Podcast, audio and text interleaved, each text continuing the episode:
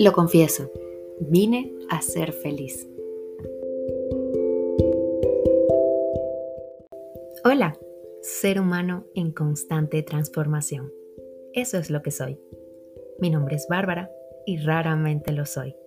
Bienvenido a nuestro espacio de luz y amor. Una invitación para navegar hacia ti, llena de historias, procesos, filosofías, imaginación, regocijo y alegría. Un espacio desde una perspectiva asertiva, poderosa, que está en constante transformación. Soliloquios y conversaciones, parte importante de la vida. En este momento, desactivo el piloto automático y estoy contigo, vibrando. Gracias por estar aquí. Te voy a contar un secreto. Es algo que descubrí hace mucho, pero mm, no era capaz de comprenderlo. Hoy quiero ser capaz de compartirlo para alegrarte la vida, para vivirla bonito. Te tengo una noticia. Tienes la posibilidad de darte el permiso de ser feliz. ¿Has escuchado sobre las infinitas posibilidades? Una de ellas es ser feliz. Parece irreal, se confunde mucho y se sueña con ella. Parece una meta, un resultado, porque se habla mucho de la felicidad, ¿verdad?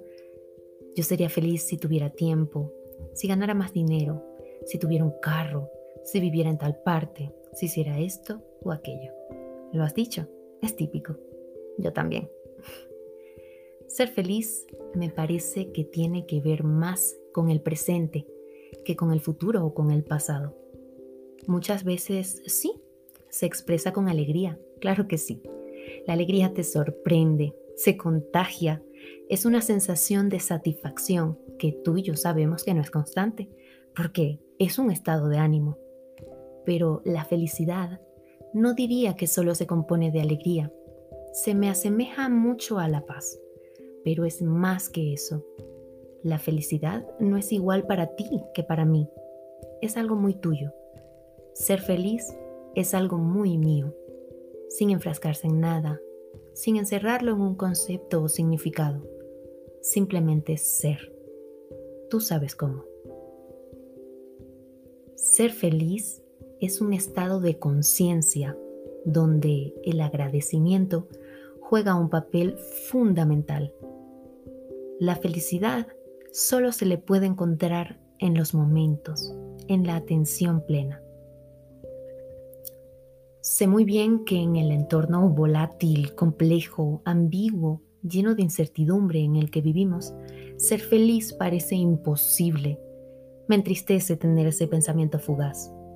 Pero mientras todo eso pasa, pues yo estoy aquí. ¿Qué hago con eso? Es lo único que tengo a mí misma, a este cerebro tan complejo y misterioso que viene acompañado de un cuerpo que me permite vivir. Además, todo aquello externo que me da la vida todos los días, razones por las cuales siento un profundo agradecimiento. Traigo a la mesa una analogía con las moscas que leí por allí. Las moscas representan al mundo, a lo externo a mí, situaciones y personas. Allá afuera pues suceden cosas y todos actúan según su nivel de conciencia.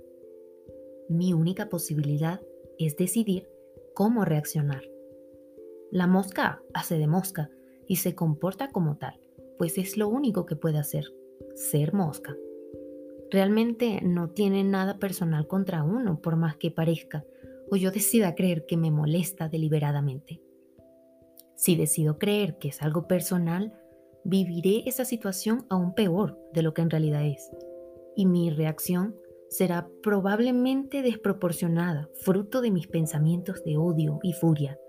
Así que en vez de ahuyentarla o dejarla en paz, probablemente decidiré acabar con ella. Puede que lo consiga, puede que no, pero indiscutiblemente habrá muchas más. Así que es una guerra perdida de antemano.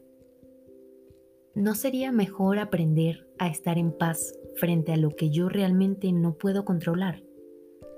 Con las demás personas y situaciones, ¿por qué mejor no observo con inocencia sus reacciones, producto de su nivel de conciencia? Es que cuando soy feliz, me enfoco en las cosas maravillosas y entonces me suceden más y más cosas maravillosas. Hoy me hace feliz darte buenas noticias, que solo lo serán si escuchas con el corazón.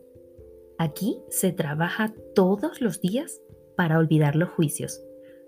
Date la oportunidad de ahondar en el asunto. Ser feliz es decisión.